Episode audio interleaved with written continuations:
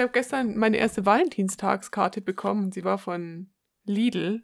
Wow. Ich fühle mich wirklich geliebt. Und was haben Sie geschrieben? Also, sie haben mir ein Geschenk gemacht und zahlen meine Versandkosten bei meiner nächsten Bestellung. Hast du jemals was bei Lidl bestellt? Äh, ja. Was denn? Was bestellt man bei Lidl? Wie bestellt man bei Lidl? Das fühlt sich an wie so eine Werbung. äh, naja, Lidl hat einen Online-Shop und Sachen, die im Lidl-Prospekt sind, kann man auch online bestellen, wenn man die Größe nicht hat. Ich mochte in den letzten Jahren ganz gerne ihre Badeanzüge, falls dich das mal interessiert. Mhm. Lidl-Badeanzüge. Jetzt in Ihrem Lidl Online-Shop. www.lidl.shop.de slash Badeanzüge.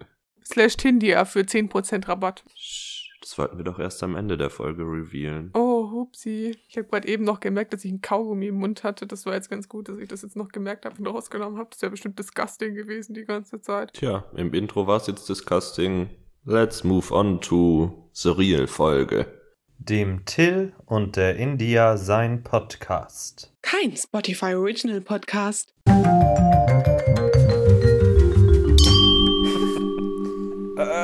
Naja, Till, hi. Schön, dich mal wiederzusehen. Wir haben uns jetzt seit deinem Geburtstag nicht mehr gesehen. Wie ist es dir seitdem ergangen? Ja, war toll. Also ich meine, bei der letzten Folge war der an sich Geburtstag ja schon vorbei, aber die Geburtstagswoche lief noch auf Hochtouren. War auf jeden Fall ein Highlight. Ich weiß nicht, wie du das siehst. Mich haben immer viele Leute gefragt. Ich hoffe, du hattest mh, den Umständen entsprechend schönen Tag. Ich habe das Gefühl, durch Corona ist sowas entstanden, dass man mehr Menschen sieht, als man sonst sehen würde. Halt nicht in echt, aber durch diesen Ansatz mit Zoom haben irgendwie alle das Bedürfnis dann zu zoomen an diesem Tag. Also ich habe gefühlt 20 Menschen gesehen, including you, einfach weil die Möglichkeit besteht. Und normalerweise würde ich halt an meinem Geburtstag eine Gruppe sehen und dann vielleicht an einem anderen Tag mit einer essen gehen und am Wochenende zu meinen Eltern, was weiß ich, aber sowas irgendwie Mhm. alles auf einmal. Aber war es dann trotzdem schön? Ja, es hat sich zwischendurch komisch angefühlt irgendwie, einfach weil es ein ungewohntes Gefühl ist, aber war nett, gerne wieder. 10 von 10, hm, 9 von 10.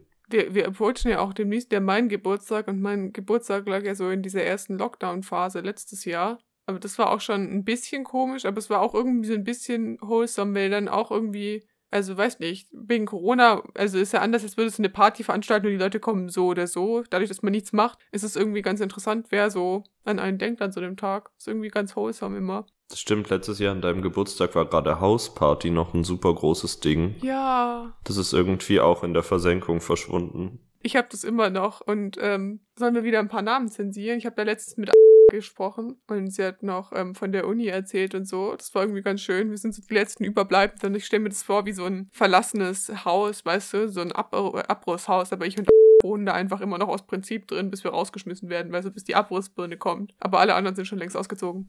Sätze Hausbesetzerinnen finde ich beeindruckend auf jeden Fall. Schön. Man muss tun, was man tun muss. Für alle, die sich gefragt haben, warum meine Stimme heute A sexy oder B verschleimt klingt, es liegt daran, dass ich bis vor einer Stunde noch geschlafen habe. Denn ich war viel zu lange wach wie ein Vollidiot und jetzt bin ich noch nicht wirklich wach. Aber wir powern natürlich trotzdem durch diesen Podcast durch, denn in Tills Geburtstagswoche sind einige wichtige Dinge passiert, über die wir sprechen müssen. Wie zum Beispiel, dass ein Reddit-Forum dafür gesorgt hat, dass die GameStop-Aktie von, glaube ich, 20 Dollar auf 300 Dollar pro Aktie geschellt ist und somit vielen Hedgefund-Firmen den Tag versauert hat, weil die haben jetzt massive Verluste gemacht. Hast du es mitbekommen?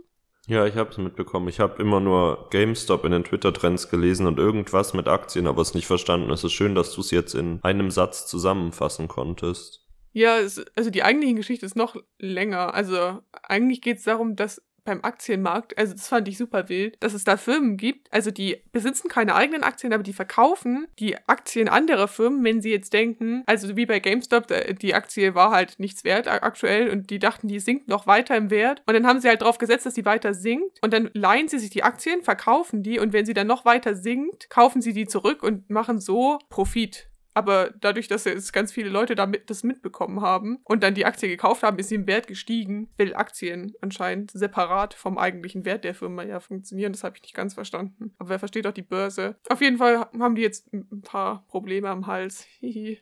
Und ist die Aktie jetzt dauerhaft so teuer? Nee, ich glaube, sie, sie ist auch schon wieder gesunken. Aber GameStop hat auch ein Pressestatement rausgeben müssen, dass sie sich nicht sicher sind. warum ihre Aktie gerade so viel wert ist.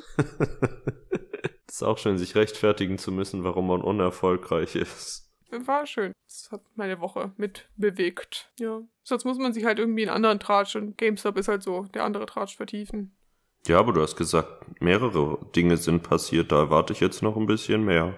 Mehrere Dinge? Vielleicht habe ich auch einfach gelogen. Was ist denn noch passiert in der letzten Woche? Du, ich weiß es nicht. Ich hab, ich kann noch was berichten. Ich habe herausgefunden, dass es einen Impfterminrechner gibt. Oh ja, den habe ich auch gesehen. Wo man eingeben kann, was man so für Lebensumstände hat und seinen wahrscheinlichen Impftermin berechnen kann. Turns out, ich bin zwischen März und April 2022 dran und auf Platz 37 Millionen. Echt? Also bei mir stand drin, also wenn alles wie geplant gelaufen wäre, wäre es Juni 2020, äh, 2021. Aber wenn alles so läuft, wie es gerade läuft, ist es Februar 2023. 20. Das heißt, du wirst sogar noch vor mir geimpft. Vielleicht meinte ich auch 23. Ich hab's wieder vergessen. Was aber eine große Hoffnung ist, ich habe von jemandem gehört, der mit einer Schwangeren viel Kontakt hat und der hat seinen Termin jetzt im August. Das heißt, ich setze jetzt sehr darauf, dass meine Mitbewohnerin sich schwängern lässt. In sehr kurzer Zeit. Hoffentlich zieht sie nicht mit ihrem Freund zusammen, bevor es passiert. Und dann bin ich im August dran. Ich habe auch das Feld gesehen, wo man halt angibt, ob man Kontakt zu Risikogruppen hat. Und ich habe Kontakt mit meinem Opa. Aber wenn mein Opa irgendwann demnächst geimpft wird, dann zählt es ja irgendwie nicht mehr, oder? Ist eine gute Frage, ob geimpfte Menschen aus der Risikogruppe rausfallen. Aber irgendwie sind alte Menschen doch so schlecht getestet. Da beschweren sich doch immer alle, vielleicht bleiben sie dann auch einfach in der Risikogruppe aus Trotz. Das ist sowas, wo man sich so aktiv austragen muss. So, hallo, ich würde gerne beantragen, aus der Risikogruppe genommen zu werden. Schön. Oh, und ab diese Woche gibt's äh, medizinische Maskenpflicht, um das Corona-Update jetzt weiter zu verändern, wenn wir jetzt schon über Impfen sprechen. Und äh, meine Mama hat, äh, die Bundesregierung hat ja diese Zettel verschickt mit ähm, FFP2-Masken, die sie verteilt. Und meine Mama hat welche bekommen und es war super weird irgendwie dystopisch, diesen Brief zu bekommen, weil oben steht so drauf, ihre Bundesregierung. Und dann sind so zwei so Zettel dabei mit so dem, äh, die so ein bisschen aussehen wie so ein Geldschein-Hintergrund und dann steht so drauf Anspruch auf so und so viele Masken. Und dann geht man so zur Apotheke und reicht das ein und dann zahlst du nur zwei Euro für sechs Masken. Das ist wirklich billig, was soll ich sagen?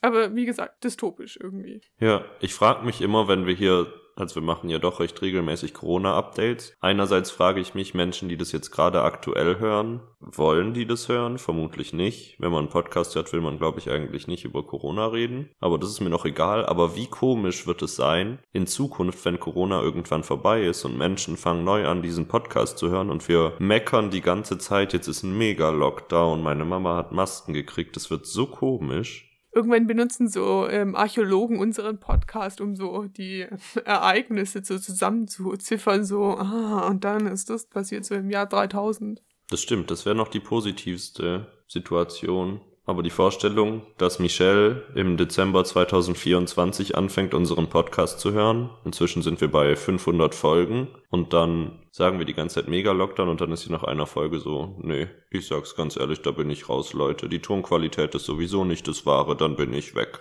Heutzutage im Jahr 2025 haben wir doch alle 3D Ambient Sound.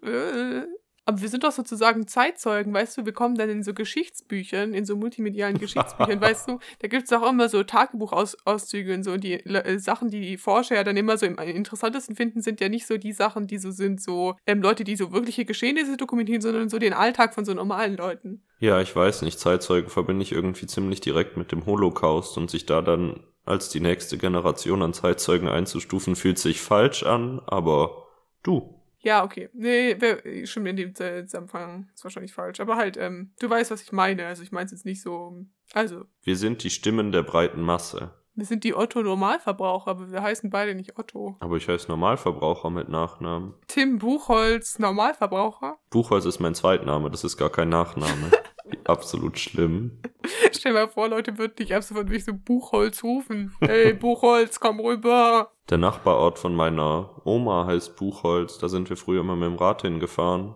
Naja, das ist also schon so eine diepe emotionale Connection zum Buchholz. Ist ein trauriger Ort, sage ich so. Was gibt's in Buchholz? Haha, Wortwitz, aber kein Wortwitz. Wir haben dort immer Bücher gekauft.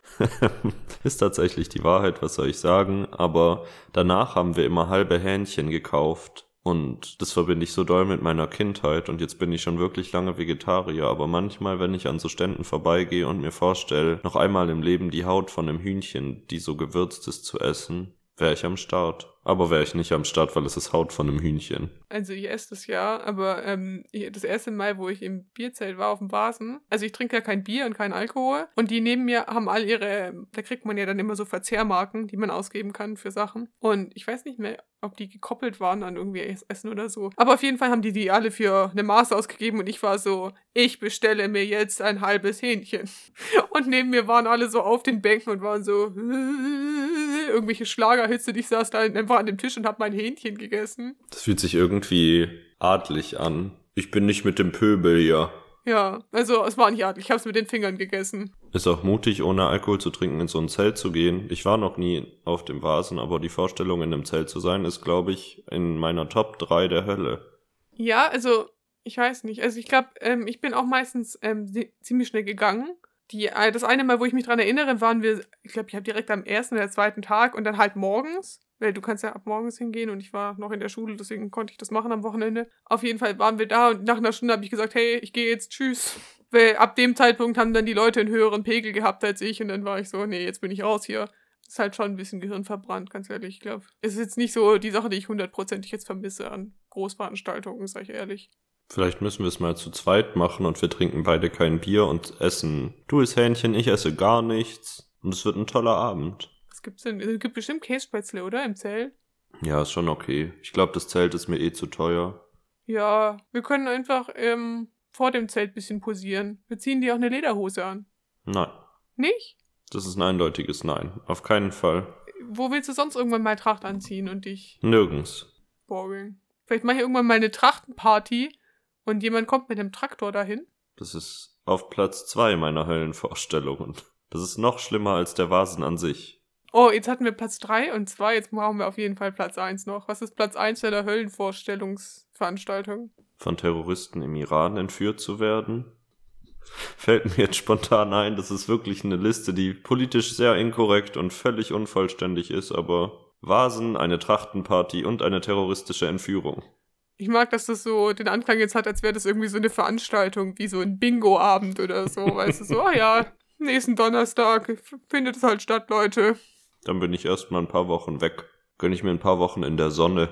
Tu, was du nicht lassen kannst. Um schnell von dieser wirklich fragwürdigen Sache wegzukommen, erzähle ich noch meine Lieblingsvasen-Story, die gleichzeitig auch auf Platz null der Hölle ist.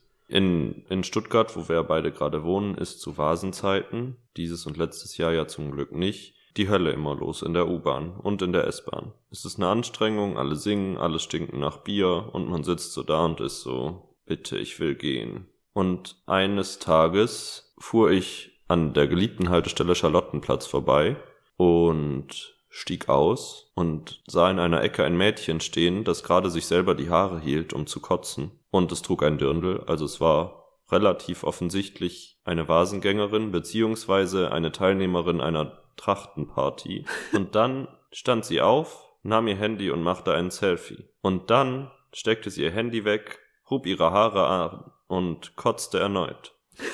Und das passierte mehrmals. Und ich bin einfach stehen geblieben, weil ich so sprachlos darüber war, was an dieser Stelle passiert ist, dass ich nicht weitergehen konnte. Das war wie eine Schockstarre.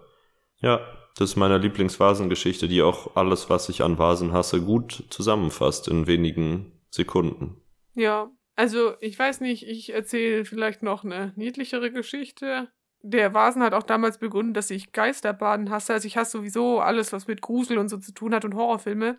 Aber vor allem hasse ich Geisterbaden, weil vor ein paar Jahren, als ich klein war, ich glaube, ich war sechs oder so oder so, also auf jeden Fall in der Grundschule, da hat mein Papa über den Freund ähm, Märkchen für verschiedene Attraktionen bekommen. Eine davon war eine Geisterbahn. Ich weiß nicht mehr welche. Aber auf jeden Fall waren wir dann in der Geisterbahn. Das war eine von denen, ich weiß nicht mehr, ob man durchgelaufen ist oder so. Aber es war auf jeden Fall mit echten Schauspielern, die halt so gegruselt haben. Und ähm, das war eine ganz schlimme, ganz schlimmes Erlebnis für mich. Ich war die ganze Zeit so, ich will, dass es vorbei ist. Yeah. Und habe irgendwann ein bisschen geheult währenddessen. Und aber auf dem Weg, als wir wieder zum Auto gegangen sind, haben wir einen der Schauspieler aus diesem Gruselding getroffen und der hat uns Hallo gesagt und ist halt weitergelaufen. Und ich war nur so, oh Gott, meine Stimme. Ich klinge wieder wie Marge Simpson. Wir sind Schleimbeutel und Marge Simpson in dieser wunderschönen Folge 9. Es liegt aber auch nicht, dass ich krank bin oder so. Es liegt einfach an meiner Heizungsluft, glaube ich. Es ist einfach sautrocken hier drin. Und ich hätte was zu trinken holen sollen. Deswegen hatten wir in den letzten Folgen immer meinen Strohhalm gehört. Naja, auf jeden Fall sagt der Typ dann so Hallo zu uns und ich war nur so, what the fuck? Der existiert außerhalb von dieser Geisterbahn und erschreckt auch noch andere Leute. Relatable. Als Kind hatte ich auch wirklich oft Angst vor Dingen im Kindertheater. Du, das waren, ich kann, das sind auch Highlight-Geschichten. Es begann damit, das erzählt meine Mutter ungefähr einmal in der Woche, dass ich wirklich klein war, vielleicht anderthalb oder so, und mein Papa mit mir zu einer Puppentheateraufführung von Max und Moritz gegangen ist. Und meine Mutter erzählt es immer so, dass es so ein Moment der Befreiung war, weil sie dachte, jetzt habe ich eine Dreiviertelstunde Zeit, jetzt kann ich einfach schlafen. Turns out, nach zehn Minuten waren wir wieder zu Hause, denn als Witwe Bolte ihre Hühner geklaut wurden, hatte sie begonnen zu weinen, was dazu führte, dass Till auch begonnen hatte zu weinen und irgendwann das Theater verlassen musste. Das war aber nur Part 1, es ging weiter, einige Jahre später im Urlaub, dachten sich meine Tante und meine Mutter, ach komm, machen wir Till eine Freude und kaufen ihm und uns Karten für die Puppentheateraufführung von Der Froschkönig. Dieses Mal kam es nicht mal dazu, dass ich im Theater hätte weinen können, denn kurz bevor wir losgehen wollten, habe ich meine Mutter gefragt, kann's sein, dass die Prinzessin weint, wenn ihre Kugel in den Brunnen fällt? Und dann sagt meine Mama so, ja, kann glaube ich schon sein. Das führte dazu, dass ich mich geweigert habe mitzukommen und meine Tante und meine Mutter alleine in einem Puppentheater ab vier saßen.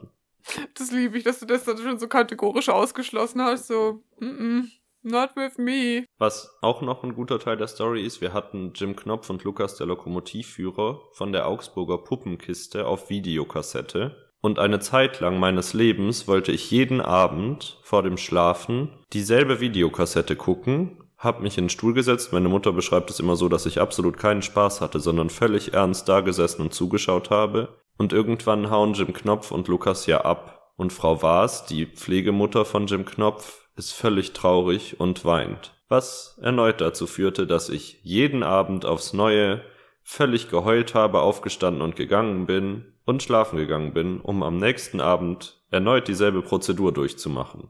Man könnte da von einem frühen, frühen Masochismus sprechen, weil ich jeden Abend mir selber vorgenommen habe, heute heul ich mal wieder eine Runde. Also ich glaube, wäre ich deine Mutter gewesen, hätte ich irgendwann diese Kassette aus Versehen verloren. Oder so die Bänder durchgeschnitten innerhalb der Kassette. Oh, jetzt ist sie kaputt.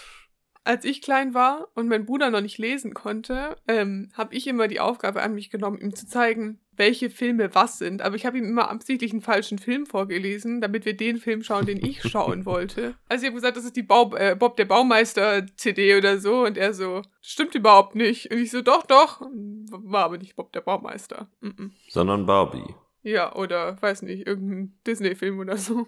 Das ging aber halt nur, weil auf VHS-Kassetten ja früher immer nur diese Sticker mit der Schrift drauf waren. Also da war ja nicht so wie bei DVDs so ein großes Bild drauf, sonst hätte er es auch selber denken können. Das, da kam schon deine Ingenieursschlauheit raus. So ein strategisches Denken. The Brain. Aber Augsburger Puppenkiste fand ich schon immer so sau unheimlich. Das habe ich auch nicht geschaut. Fand ich auch nervig irgendwie als Kind, glaube ich. Das war wirklich ein großer Teil meiner Kindheit. Ich glaube, ich hatte irgendwann alles auf DVD, was es an DVDs davon zu kaufen gab. Und es gipfelte darin, dass ich zum zehnten Geburtstag geschenkt bekommen habe, dass wir in die Augsburger Puppenkiste fahren und uns Frau Holle ansehen. Und ähm, weint Frau Holle? Das ist eine gute Frage. Aber da war ich aus dem Alter raus, wo ich weine. Aber es war wirklich ein großer Teil. Ich kann noch eine Geschichte erzählen. Es endet niemals. Ähm, jetzt aber mal kein Puppentheater. Es war einer meiner ersten Kinobesuche. Mit meiner besten Kindergartenfreundin und meiner Mutter haben wir uns zusammen den Bibi Blocksberg Realfilm angeschaut. Oh, der war aber gut, oder? In meiner Erinnerung zumindest. Und wir kamen rein und ich habe zu meiner Mutter gesagt, wenn es für dich okay ist, dann setzen wir uns in die andere Hälfte des Kinos und du kannst ja woanders sitzen, weil ich ja erwachsen war zu dem Zeitpunkt, mit vier wahrscheinlich oder so. Nach ungefähr zwei Minuten Film hat die Antagonistin des Films Bibi Blocksbergs Kristallkugel runtergeschmissen dann kam ich heulend zu meiner Mutter und musste auf ihrem Schoß sitzen, und meine beste Kindergartenfreundin saß alleine in der anderen Hälfte des Kinos und hat den Film fertig geschaut. Oh Mann. Das ist irgendwie, jetzt wo ich so drüber nachdenke, wirklich ein Thema, was sich so durch meine Kindheit zieht. Ein bisschen Masochismus beim Film- und Theaterschauen. Aber ich habe, nee, das ist nicht ähnlich die Geschichte, aber ähm, das war nicht mein erster Kinofilm. Ich glaube, mein erster Kinofilm, den ich gesehen habe, war das Dschungelbuch wenn ich das jetzt noch richtig weiß. Das ist so eine sehr dunkle Erinnerung. Kennst du das, wenn du so Sachen hast, die so sehr früh, so vor fünf Jahre oder so passiert sind, wo du dir nicht sicher bist, ob die so passiert sind oder ob du das einfach nur zusammen halluzinierst? Ja. Aber auf jeden Fall einmal, ich weiß nicht, ob du dich an diesen Film erinnerst, aber da waren wir im Kino und mein Bruder wollte unbedingt Robots sehen. Ich glaube, der Film hieß Robots. Da hat Sarah Connor den Titelsong gesungen. Das ist das Einzige, was ich dazu wirklich weiß. Ich habe den Film nie gesehen, aber Sarah Connor hat den Titelsong gesungen. Ja, es geht auf jeden Fall um verschiedene Roboter und dann gibt es diese Eltern und die bauen diesen Roboter zusammen. Also ich weiß nur, dass es diesen, Fi- also ich habe den Film später dann gesehen, ähm, dass sie, dass sie halt ein Baby bestellen und dann das zusammen zusammenbauen und so. Was danach mit dem Baby passiert, weiß ich nicht mehr genau. Aber auf jeden Fall habe ich auch die Angst gehabt, dass dieser Film unheimlich sein könnte, ähm, weil äh, unheimliche Sachen mag ich nicht. Dann habe ich zu meiner Mama gesagt, ist okay, ich kann einfach einen anderen Film schauen, den habe ich währenddessen. Und keep in mind, mein Bruder ist vier Jahre jünger als ich, also der Film war schon für unsere Altersgruppe. Ich glaube, der ist ab null oder so. Aber ich, ich, ich hatte trotzdem Angst, dass er gruselig ist. Und dann habe ich gesagt, ich denke dann, mein Bruder war vier oder fünf und ich war dann bestimmt acht oder so. Und ähm, er hat dann so gesagt, nee, nee, ich schaue einfach einen anderen Film. Dann habe ich in der Zwischenzeit einfach den Winnie Pooh-Film von damals geschaut. Und ich glaube, es kam, weiß nicht, es war auf jeden Fall noch Zeichentrick. Aber ich habe in der Zwischenzeit einfach den Winnie Pooh-Film gesehen, der ja wahrscheinlich noch für die Altersgruppe unter mir war. Einfach nur, weil ich Angst hatte, dieser Robots-Film könnte in irgendeiner Form unheimlich sein. Das finde ich relatable. Ferkels großes Abenteuer war mein erster Kinofilm, wo wir davon gerade sprechen. Also Winnie Pooh verbindet uns. Ferkels großes Abenteuer, war das? Der, nee, in, äh, ist das der Film, wo auch das Känguru vorkommt? I have no idea, aber das Känguru kommt doch ab einem gewissen Zeitpunkt immer vor. Ich glaube, das war aber, ich glaube, der Film, den ich gesehen habe, war der erste Film von dem Känguru oder so. Ja, das kann gut sein. Ah, wo die neu herziehen und die erst alle blöd finden und sich nicht trauen, mit ihr zu sprechen. Ja, ich glaube. Toll. Schön, Kinoerlebnisse. Jetzt, wo wir gerade nicht ins Kino gehen können, reden wir über Kino. Ja, aber das ist doch auch notwendig. Ja. Mein Patenonkel hat mir zum Geburtstag einen Kinogutschein geschenkt, was ich einerseits sehr toll finde, um die Branche zu unterstützen, die gerade vor die Hunde geht, aber andererseits ist es auch so ein bisschen wie mir einen Kurzurlaub zu schenken. Hätte dir auch einfach eine Cancun-Obstplatte schenken können, ne? Das stimmt. Apropos Cancun Obstplatte, Leute. Diese Folge ist ein Mysterium für mich, weil alle Folgen, auch die danach folgenden, haben mehr Hörer als die Cancun Obstplatte. Das heißt, die Challenge dieser Woche ist, dass ihr euren Freunden, die vielleicht noch nicht unseren Podcast hören, den Podcast empfehlt und ihnen sagt, sie sollen mit Folge 4, ich weiß es nicht mehr, auf jeden Fall mit der Cancun Obstplatte anfangen, damit diese Folge abgeht wie Schmidts Katze. Und vielleicht macht ihr die Challenge dieses Mal besser als die letzte, weil das Geld, was für meinen Geburtstag zusammengekommen ist, ist wirklich ein Witz. Naja, aber wir müssen uns ja da trotzdem bei einer Hörerin bedanken, die nicht nur Till was überwiesen hat, sondern auch mir. Einfach nur aus äh, Gender Equality Gründen. Und das supporten wir als Podcast natürlich. Danke an an dieser Stelle. Ja, das werde ich rausschneiden. Ich habe keine Lust mehr, Sachen zu piepsen. Aber ich finde das irgendwie, immer wenn ich es in unserem Podcast höre, finde ich es irgendwie witzig für mich selber. Falls jemand irgendwann mal sagt, ihr blöden Kühe, äh, ich will unbedingt wissen, um wen es da ging, dann schreibt uns einfach eine DM auf Instagram und wir sagen euch das. Ist nicht so, als wäre das wirklich geheim. Also ich sag's nie Leuten, wenn sie mich fragen. Nee, einfach um das Mysterium aufrechtzuerhalten. Es ist super unspektakulär, aber ich genieße es, wenn die Leute sich so richtig aufregen. Hat dir schon mal jemand so geschrieben? Bis jetzt haben wir immer nur die Leute geschrieben, über die wir geredet haben, die wir dann gepiepst haben und waren so, wow, cool, ihr habt mich in eurem Podcast erwähnt. Nee, mir hat eine Freundin geschrieben. Sagt mir, wer das war. Ganz ehrlich, ich hasse dich. Ich hasse es, wenn Leute das machen. Was will man machen? Das sind schwere Zeiten. Reicht auch langsam, ne? Und jetzt mit der Aussicht 2023 geimpft zu werden, ist es nicht besser geworden. Ach du, wenn ich 2023 geimpft werde, dann sehe ich, ich glaube, bis dahin ein bisschen vor mich hin. Ich habe ja jetzt schon so das Gefühl, dass nichts eine Bedeutung hat. Außer unser Podcast. Ja, unser Podcast keeps me going. Der Zeitzeugen-Podcast 2020. Eigentlich hat jeder Mensch einen Podcast und wahrscheinlich sind alle davon Zeitzeugenberichte. Aber was soll's? Unsere ist natürlich der relevanteste. Natürlich, es kommt natürlich ja auch immer darauf an, welche von diesen Podcasts übrig bleiben, ne? Also, ähm, falls mal irgendwo große Server ausfallen. Ups. Wenn wir in Spotify Original sind, dann gehen wir in die Zentrale von Spotify und löschen einfach alle anderen Spotify Originals. Da ist jetzt irgendein Problem passiert, oh je. Goodbye, Herrengedeck. Nicht Herrengedeck. Was ist es noch so Spotify Original? Goodbye, fest und flauschig? Fest und flauschig, das können wir gerne löschen. Und gemischtes Hack. Ja. Ich bin einfach ein Männerhasser, was soll ich sagen? Ja, gut, in dem Podcast wirkt ein Mann mit. Sonst hätte ich sagen können, das wäre so ein feministischer Racheakt oder so. Ja, aber ich bin doch Feminist. Ja. Es kann trotzdem feministischer Racheakt sein. Äh, hast du nächste Woche Zeit dafür oder? Nee, das geht wirklich erst, wenn wir ein Spotify Original sind. Und dann löschen wir auch unsere Folge, in der wir das ankündigen, damit niemand Beweise dafür hat, dass wir das waren. Und dann ist so ein merkwürdiges Loch bei Folge 9 und alle neuen HörerInnen sind so, hä? Was ist mit der mysteriösen Folge 9 passiert? Die Beschreibung hat sich so witzig angehört, weil Till über seine Kino- und Theatererlebnisse berichtet. Und dann gibt's in unserem Wikipedia-Eintrag zu unserem Podcast gibt's dann so den Unterpunkt die mysteriöse Folge 9. Expertenquellen munkeln, dass die Folge 9 verschollen ist, weil da da da. Na toll, und das ist die Folge, in der wir uns als Zeitzeugen ausgeben. Ach, ist ein Dilemma. Naja, wir haben ja noch Zeit, bis wir ein Spotify Original finden werden, dann kriegen wir bestimmt eine Lösung hin. Hoffentlich. Ich hätte jetzt schon langsam Lust, dass wir hier Geld mit verdienen. Weil ganz ehrlich, das ist auch einfach Lebenszeit, die da drauf geht. Ich mag, dass wir das nach nicht mal, wie viel bei mir ist das jetzt? Elf mittlerweile oder zehn?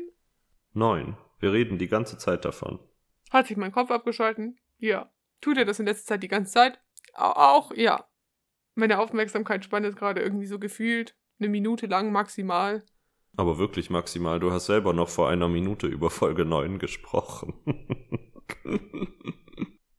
Sollen wir einen schnellen Themenwechsel vornehmen und über den Film schauen, den du diese Woche für uns angeschaut hast? Oder erinnerst du dich daran auch nicht mehr? Ja, ähm, ich kann einfach mal versuchen, was meine Synapsen noch zusammen fabrizieren. Dann kommen wir jetzt zu Vom Winde verschmäht.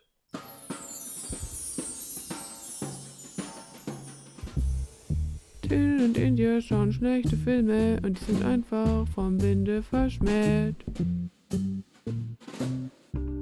Aua, mein Knie bricht gerade irgendwie durch. Ähm, naja, weißt du, was auch durchgebrochen ist? Der Brustkorb von mehreren Menschen in Alien vs. Predator 2. Mhm.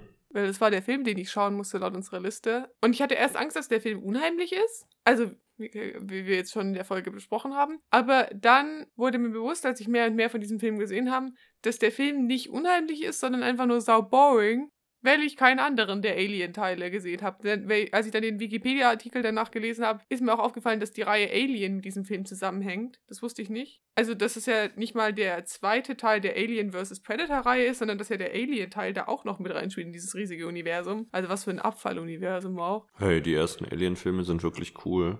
Also, ich fand schön, dass da, also der Film ist von 2007 oder so, glaube ich, wenn ich jetzt richtig weiß, äh, dass da viel so Practical Effects drin waren und Leute in Alien-Kostümen, glaube ich. Aber zur Handlung des Films, weil das ist der Teil, den ihr alle immer hören wollt. Aber auf jeden Fall in Alien vs. Predator 2 geht es um Folgendes. Das Ganze fängt in einem Raumschiff an ähm, und da liegt ein Predator. Also das musste ich online nachlesen, dass das ein Predator war. Ich, ich kann nämlich immer noch nicht den Unterschied zwischen Alien und Predator. Ich we weiß nicht, wer da wer ist, um ehrlich zu sein. Für mich sieht das alles ein bisschen ähnlich aus. Aber auf jeden Fall kommt irgendwie dann in diesem Raumschiff gibt es dann auf einmal ein Predalien. Dadurch, dass die nicht sprechen, wird es nie so benannt und die Leute wissen ja auch nicht, was da was ist irgendwie. Ähm, aber es ist ein Predalien, also es ist halb Predator, halb Alien. Und ähm, das unterscheidet sich von den anderen Aliens, wenn ich das jetzt gerade richtig weiß, dadurch, dass es Dreadlocks hat. Oder halt so, keine Dreadlocks, aber halt so, hat zumindest so lange, schleimige Haare. Ja, Aliens haben keine Haare. Ja, auf jeden Fall, ähm, so sieht es aus. Es kommt eben auf die Erde, ja, sieht ein bisschen rum. und Im, Im gleichen Moment sind halt, äh, stürzt das Raumschiff irgendwie ab, weil der, das Predator-Alien da halt ein bisschen rumgemuckst hat auf der Raum Raumstation. Dann stürzt es halt in Colorado ab, in irgendeiner kleinen Stadt, wie das halt eben so passiert. Ihr wisst ja, wie das geht. Colorado. Äh, in dem Wald sind zufällig gerade auch ein Vater mit seinem Sohn, die jagen und dann sehen sie natürlich ähm, diesen Absturz oben und rennen natürlich erst da, dahin. Werden dann halt überrascht, dass was aus dem Raumschiff rauskommt und das ist das Predator-Alien und, ähm, oder nee, es sind diese, die kleinen Viecher, die dir so ins Gesicht springen, ähm, springen denen ins Gesicht, ähm, die Predator-Teile, glaube ich, wenn ich das jetzt richtig weiß. Nee, das sind Alien-Teile. Außer ich verstehe es nicht richtig, aber in den Alien-Filmen springen immer die Sprösslinge von den Aliens-Leuten ins Gesicht und befruchten die so. Und was ist dann Predator? Ich habe keine Ahnung. Es ist auch Halbwissen. Ich habe von Predator keine Ahnung, aber Aliens sind so. Ja, okay, wir stellen fest, ich habe noch weniger verstanden, als ich eigentlich verstanden habe. Nein, vielleicht sind es ja Predators. Ich habe ja keine Ahnung von dem Film. Äh, ich ich habe auch keine Ahnung. Also auf jeden Fall ähm, werden sie besprungen. Kurze Zeit später kommen dann eben entweder Alien oder Predator aus diesen Ty Leuten raus und die sind tot. Aber später kommt dann das Predator-Alien vorbei ähm, und gießt so eine blaue Flüssigkeit in die Reihen, damit die so verätzen und niemand mehr erkennen kann, wer das war. Ähm, gleichzeitig gibt es noch mehrere Storylines, die sind eigentlich alle super irrelevant. Von den Menschen in diesem Ort, die dann halt von diesen Predator-Alien-Kämpfen angegriffen werden. Es gibt einen Typen, der kommt irgendwie aus dem Gefängnis zurück und versucht mit seinem Bruder sich wieder anzufreunden, aber der Bruder liefert jetzt Pizza aus äh, und will, hat irgendwie nicht so viel Interesse an seinem Bruder. Dann gibt es eine Militär, äh, eine Soldatin, die nach Hause kommt und wieder mit ihrem Mann und mit ihrer Tochter vereint ist, aber die Tochter ist irgendwie ein bisschen abweisend ihr gegenüber, weil sie halt so lange weg war. Dann gibt es noch den Sheriff, der eben die Suche leitet ja, und dann gibt es noch so ein paar andere Handlungsstränge, aber in den ersten paar Sequenzen nach diesem ersten Tod ist es eigentlich nur, wie Leute von Aliens gekillt werden. Und ich weiß nicht, also im, in dem Wikipedia-Artikel steht auch, dass es, der Film halt ähm, super dunkel gegradet ist, weil die nicht irgendwie 18 plus werden wollten. Ich glaube, der Film ist ab 16, wenn ich das weiß, oder ab 12, weiß ich nicht genau. Ein paar eklige Szenen gibt schon. Ähm, aber auf jeden Fall ist wirklich stellenweise wirklich dunkel und du bist so, what the fuck is happening? Keine Ahnung. Immer wieder schaltet es in die Sichtweise von Alien oder Predator, wer weiß, was da was ist. Ähm, und die, die haben so eine Wärmesichtweise auf die Welt und dann sehen sie eben die Menschen, auch wenn sie wegrennen. Ähm, ja, sie bringen zwei Obdachlose um. Dann eine Frau von den Obdachlosen wird danach noch umgebracht. Wer wird dann noch umgebracht? Ich weiß nicht. Würdest du sagen, es ist ein Episodenfilm? Das hört sich ein bisschen so an. Also es ist so, am Anfang ist es nur ein Episodenfilm und dann gegen, ja, sagen wir gegen Mitte vom zweiten Akt haben, haben dann endlich alle Episoden so ihr, ihren Verknüpfungspunkt gefunden. Oder manche der Anfangsepisoden enden einfach, indem halt die Beteiligten sterben. Toll. Und dann kommt auch immer kurzer Blackscreen. Also das Alien springt die so an und sie zeigen halt nicht, wie jemand zerfleischt wird oder so, sondern halt, ähm, sie schneiden zu schwarz und dann kannst du dir denken, was passiert ist so anstrengend, dieser Film gewesen. Es war halt auch wirklich so boring, weil ähm, sobald die eine Episode geendet hat, wusstest du, ja, okay, toll, jetzt können wir noch mal zusehen, wie jemand ermordet wird. Und ja, also es ist halt auch nicht wirklich was passiert. Die Leute haben nicht so viel geredet. Es war viel so mystische Musik und Leute, die irgendwie so rumschauen. Aber das ist halt irgendwie, ich weiß nicht. Ich habe mal eine Zeit lang, also ich habe nicht The Walking Dead gesehen, aber ich habe die Spiele gespielt. Und was ich an diesem Zombie-Ding okay finde, ist halt so diese soapigen Bestandteile davon, wo sie halt so Gefühle haben und zwischenmenschliches Zeug besprechen. Aber das kam halt da irgendwie total zu kurz, glaube ich. Also, keine Ahnung. Auf jeden Fall ähm, läuft das Ganze so ab, dass dann halt immer mehr Leute umgemurkst werden. Dann versucht der Sheriff, ähm, die Nationalgarde zu rufen. Die sagen so, ja, ja, ähm, wir versuchen das, äh, wir schicken den Helikopter, fahrt ins Stadtzentrum. Und ähm, ja, also sie finden dann irgendwie ein gepanzertes Fahrzeug. Diese Gruppe aus Menschen, also es gibt diese Soldatin, der ihr Ehemann wurde dann von einem der Aliens getötet, aber sie hat ihre Tochter gerettet und die Tochter überlebt auch am Ende. Als einzige? Nee, ähm, es ist sie, die Tochter, der Typ, der die Pizzas ausfährt und sein aus dem Gefängnis kommender Bruder. Und alle lieben sich am Ende. Ich weiß nicht, die Soldatin am Ende ähm, sind sie auch einmal in dem Fahrzeug und da gibt es gepanzerte Westen. Und die Soldatin ist die einzige, die keine dieser Westen trägt. Die trägt bis zum Schluss einen Tanktop. Ähm, es regnet auch ab der Hälfte des zweiten Akts konstant bis zum Ende durch. Dann sieht man schön ihre Brustwarzen. Ich weiß nicht, aber es ist so, also es gibt zwei Frauen, die eine ist ähm, die Freundin, also fast Freundin von dem Pizzalieferanten, der ist so ein bisschen so ein Idiot und wird am Anfang verprügelt. Ähm, und, ähm, aber sie ist dann so, oh ja, okay. Und dann äh, sie und die ähm, Soldatin tragen konstant durch erstmal Tanktops, was irgendwie immer so ein bisschen merkwürdig ist, weil die anderen jetzt nicht so angezogen werden, als wäre es so warm da. Also es war jetzt zwar nicht Winter oder so in dem Film, aber auch nicht so, dass man die ganze Zeit im Tanktop rumläuft. Wartet, ich, ich, ich habe irgendwie gar keinen Faden mit diesem. Es war so verwirrend alles, was passiert ist. Naja, also auf jeden Fall. Sie sind im Panzerfahrzeug. Genau, und dann sagt die Soldatin so, ich glaube, das ist ein Trick, die wollen uns linken, die Nationalgarde will uns gar nicht helfen, weil das ist im Stadtzentrum und da sind doch schon die ganzen Aliens und Predators. Und also sie sagt nicht Aliens und Predators, weil sie sagen nur, sie sagen nur diese Dinger, weil keiner von denen eine Ahnung hat, was da eigentlich los ist. Ähm, und dann sagt der Sheriff so, nee, das würde die Nationalgarde niemals tun, die wollen uns beschützen. Und dann geht der Sheriff alleine ins Stadtzentrum und die anderen gehen zum Krankenhaus, weil sie glauben, dass da oben ein Hubschrauber ist. Ähm, stellt sich raus, die Frau hatte recht. Der Sheriff ist dann halt noch in der Stadtmitte ähm, und ruft dann halt nochmal bei der Armee oder der Nationalgarde oder so an und die sagen so, ja, ja,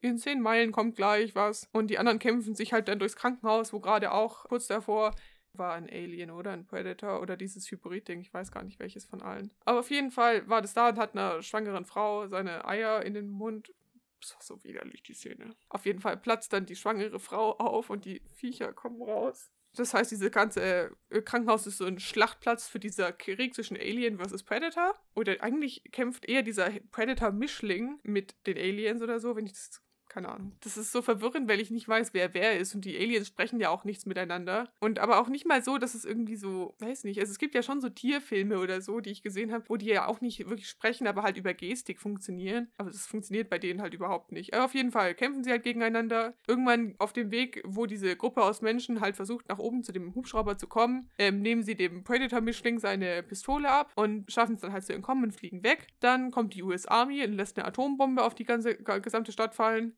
Eine Atombombe? Ja, um die ganzen Aliens und Predators zu töten. Was für eine einzige Übertreibung.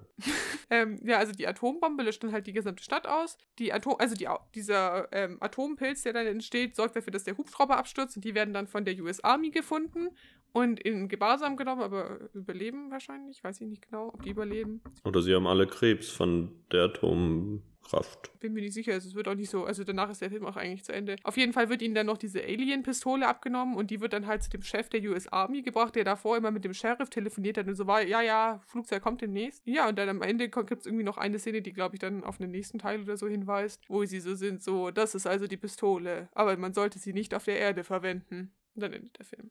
Aber kannst du mir nochmal erklären, du hast es jetzt kurz angedeutet, der Film heißt ja Alien vs. Predator. Was ist der Krieg? Warum passiert der Krieg? Alles, was du erzählt hast, war irgendwie Handlung von den Menschen. Ja, ähm, um ehrlich zu sein, habe ich nicht verstanden, was bei den Aliens, also was der Unterschied zwischen Alien und Predator ist. Ja, das macht wahrscheinlich alles schwieriger. Also es, es, es kämpfen zwar diese, es, die, ich glaube, was das Ganze noch schlimmer macht, ist halt, dass Alien und Predator halt beide sch komplett schwarz sind. Schwarz, also sie unterscheiden sich farblich nicht, sie vielleicht von der Form oder so, aber warte mal, vielleicht muss ich das jetzt mal googeln, warte mal. Also sie sehen schon sehr unterschiedlich aus. Ich habe von beiden was im Kopf, wie sie aussehen. Es ist beeindruckend, dass du es nicht verstanden hast. Naja, es gab auf jeden Fall mehr Aliens als Predators ich weiß nicht, für mich sahen die irgendwie sehr ähnlich aus. Also es war halt auch alles immer komplett dunkel, muss man jetzt auch mal sagen. Also das Witzige war halt, dass die am Anfang in diesen Filmszenen war es halt mit den Menschen immer kurz hell und dann, als es Nacht war, kamen halt die ganzen Predator-Szenen. Aber wahrscheinlich, wenn du mit so Practical Effects arbeitest, machst du das wirklich nicht im Tag hell, damit es halt noch realistischer wirkt, wenn es halt ein bisschen dunkel ist. Also im Wikipedia-Artikel steht auch nicht richtig, warum die miteinander kämpfen. Ja, also ich habe es nicht verstanden, was das Problem zwischen den Predatoren und den Aliens ist.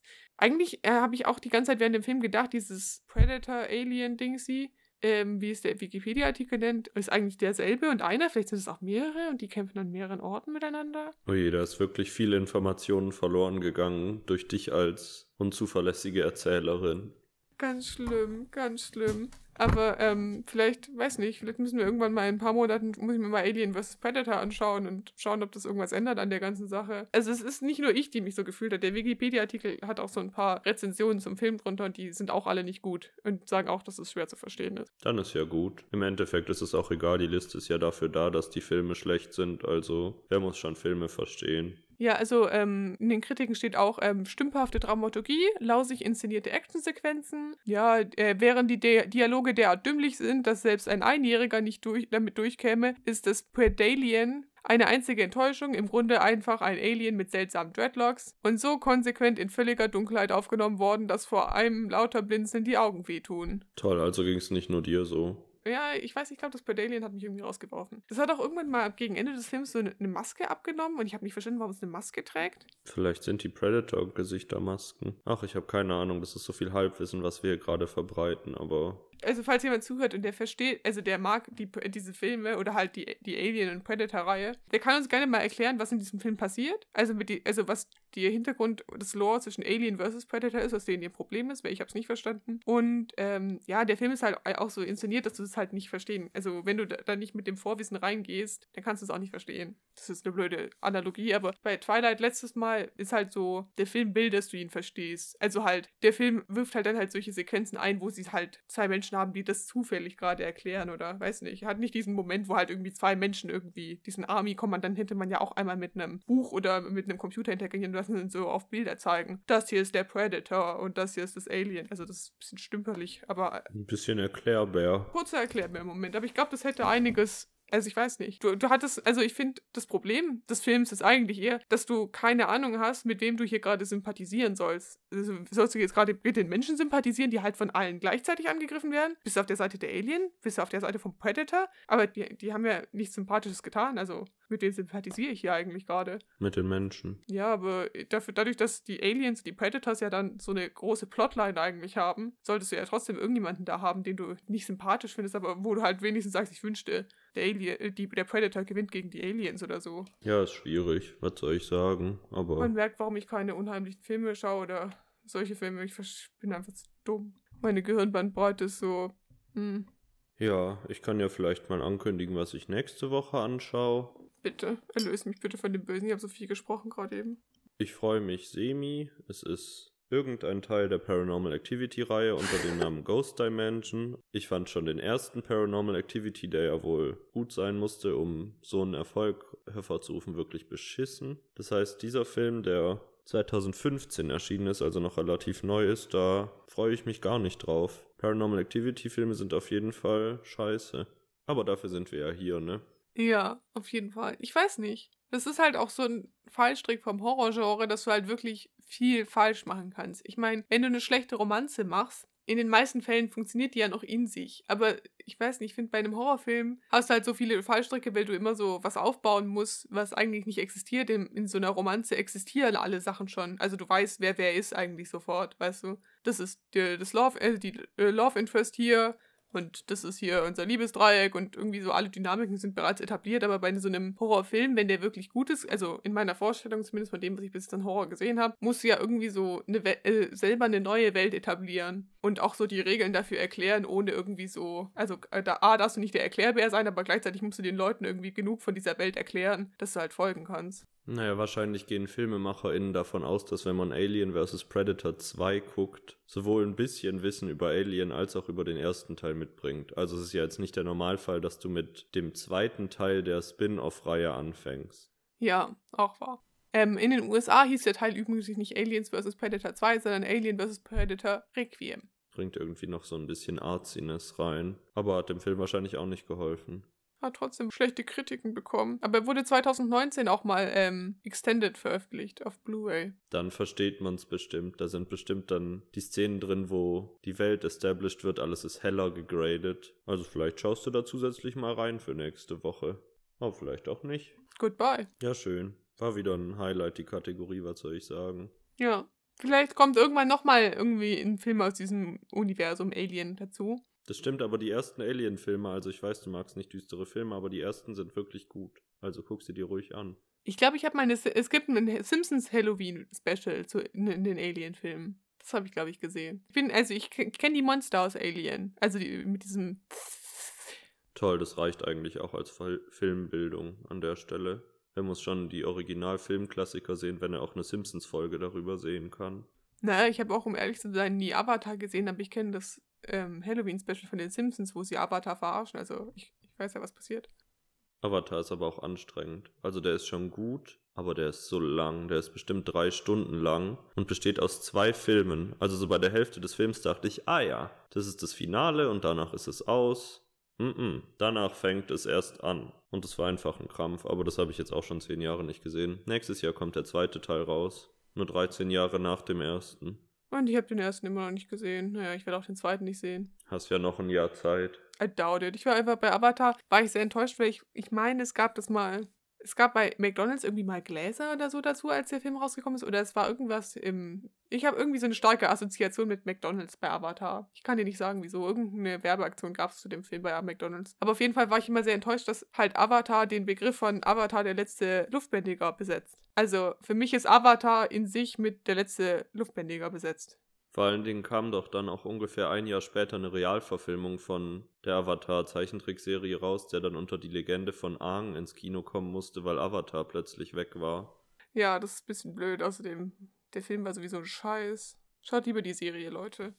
Also, ist eh noch Lockdown. Also, wenn ihr nichts zu tun habt, dann schaut die Serie. Die ist nämlich auf Amazon Prime gerade. Und ich glaube sogar auch auf Netflix. Stimmt, die ist irgendwie überall erhältlich. Soll ich dir von einem Schandfleck erzählen, den ich in meinem Leben begangen habe letzte Woche, wo wir gerade von Lockdown-Serien sprechen. Mhm. Ich habe mir aus einer Laune der Natur heraus die komplette Serie Mord ist ihr Hobby bestellt. Und ich glaube, ich bin bereit, wie ich, mich wie eine 80-jährige Frau zu fühlen und für immer diese Serie zu schauen. Denn sie hat eine Gesamtlänge von über acht Tagen. Ja, ne? Ich meine, ich, ich schaue die ARD-Mediathek, du schaust Mord ist ihr Hobby. Gemeinsam können wir jetzt die Zielgruppe 60 plus bedienen. Das stimmt, in der wir eh noch keine Hörer haben. HörerInnen. Vielleicht. Ach, ganz ehrlich, bei der Zielgruppe 60 plus muss man nicht gendern, die haben da eh keine Lust drauf. Ja, wir wollen eh nur Rentnerinnen ansprechen, oder? Ich weiß nicht. Mit Mord ist ihr Hobby wahrscheinlich. Sonst müssen wir noch über Fußball sprechen. Wow, das ist in so eine sexistische Richtung hier ausgeartet innerhalb von wenigen Sekunden, was ist passiert. Natürlich dürfen auch Frauen Fußball gucken und auch non-binäre Menschen Mord ist ihr Hobby sehen. Mord ist Their Hobby. their Hobby. Ich wollte gerade nicht sagen, Mord ist dessen Hobby, aber das ist ja auch, ähm, naja. Es gibt irgendwie kein deutsches Äquivalent zu diesem englischen Wort. Das ist ganz schwierig. Ich habe letztens mal gelesen, dass manche Leute siezen dann, wenn sie es nicht wissen. Also wenn du das Gender nicht assumen willst, um jetzt mal einen schlimmen Anglizismus zu verwenden. Ich finde es auch ganz schwierig. Ich unterhalte mich ganz oft mit meiner Mitbewohnerin darüber, wie man in förmlicher Anrede non-binäre Menschen einbezieht. Mhm. Und anscheinend hat sie bei ihrer Arbeit gelernt, dass der Ansatz gerade ist, Hallo alle zu schreiben. Und es hört sich so unprofessionell an, dass es kracht irgendwie. In Deutsch ist doch gerade eigentlich eher die Regel, also wenn ich das mit dem Gendern bei der Bachelorarbeit richtig gelesen habe, ist doch, dass man den Stern schreibt, statt den Unterstrich oder so, oder das direkt zusammenzuschreiben, um nicht-binäre Menschen einzubinden, oder?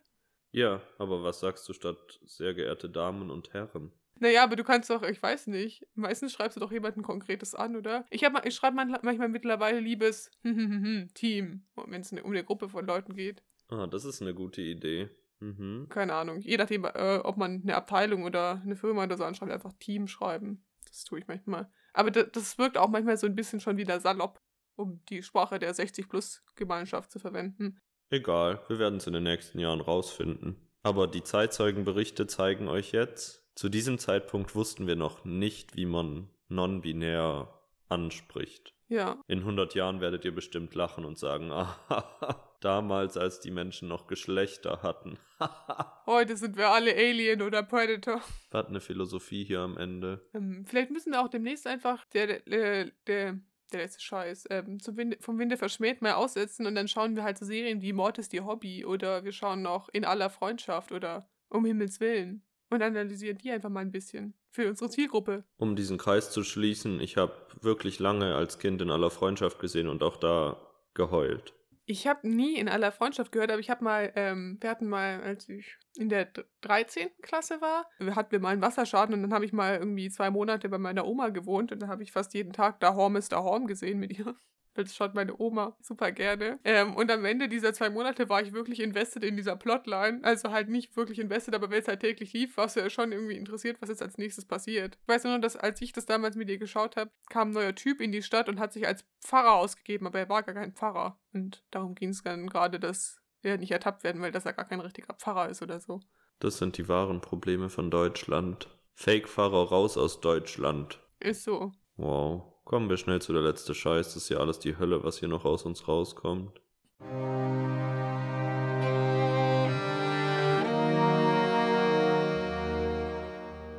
Jetzt folgt der letzte Scheiß. Ja, soll ich anfangen? Du hast den Film präsentiert. Ich präsentiere meinen Song. Ich habe eine Kritik gekriegt von einer Person in meiner Umgebung. Ich habe vergessen, wer es war. Aber ich wurde kritisiert, weil ich halt meine Musik, die ich gut finde, auf diese Playlist packe. Obwohl sie ja der letzte Scheiß heißt und impliziert, dass wir da Müll draufpacken. Also ich sehe nicht ein, auf Dauer da nicht meine Musik drauf zu packen, weil irgendjemand soll sich diese Playlist ja auch anhören. Aber für heute habe ich mal was Beschissenes mir überlegt, passend zu Indias Filmtipp. Und zwar das Lied Alien von Britney Spears. Oh krass, ich dachte, du sagst jetzt Ka Katy Perry. Nee, weil das ist ja ein okayes Lied. Aber hört euch Alien von Britney Spears an auf der Playlist und als Zusatzaufgabe geht ihr mal auf YouTube und gebt Alien Britney Spears No Autotune ein. Und dann erlebt ihr eine Experience, die ist wirklich der letzte Scheiß. Dann nehme ich E.T. von Katy Perry. Seien wir ehrlich, komm. Das ist die Alien-Woche. Spooky. You're, you're an alien. Ich habe damals, äh, genau, warte, ich da kann dann auch noch ein YouTube-Video-Tipp davon abgeben. Kennt ihr das, wenn ihr manchmal wieder in so ein altes manchmal kommt man in so YouTube-Rabbit Holes und ähm, ist überrascht von dem Content, den man sich angeschaut hat, als man so zehn war. Weil ich habe damals super gerne so Songparodien gesehen. Und eine geht so E.T. und es ist von einer YouTuberin, ich weiß nicht, ob die immer noch YouTube-Videos macht, aber sie hat damals welche gemacht, von Venetian Princess, also der venezianischen Prinzessin. Und sie hat eine Parodie zu E.T. gemacht damals. Sie hat so gute Parodien zu allem gemacht. Hat mich viel bewegt als Kind. Ich habe deswegen nur die Serie Glee gesehen, weil sie hat eine Parodie gemacht zu einem Song, wo es darum ging, dass sie so ein riesen Glee-Fan ist und ich wollte einfach nur wissen, worum es in dieser Serie geht. Also sie ist der Grund, warum ich Glee gesehen habe. So viel Inspiration. Zwei Alien-Lieder und zwei YouTube-Tipps. Also wenn das nicht ein guter Abschluss für diese Folge ist, dann weiß ich auch nicht. Naja, dann reicht es auch mal wieder, oder? Ja, ich wünsche euch was, Leute. Schaut euch nicht Alien vs. Predator 2 an. Schaut euch, wenn ihr wollt, Paranormal Activity Ghost Dimension an. Schaut die YouTube-Tipps. Hört unsere Playlist Der letzte Scheiß auf Spotify. Und empfehlt Folge 4 die Cancun Obstplatte an fremde Menschen. Machst du mir eine Obstplatte jetzt? Ja, nee. Oh. Komm. Tschüss.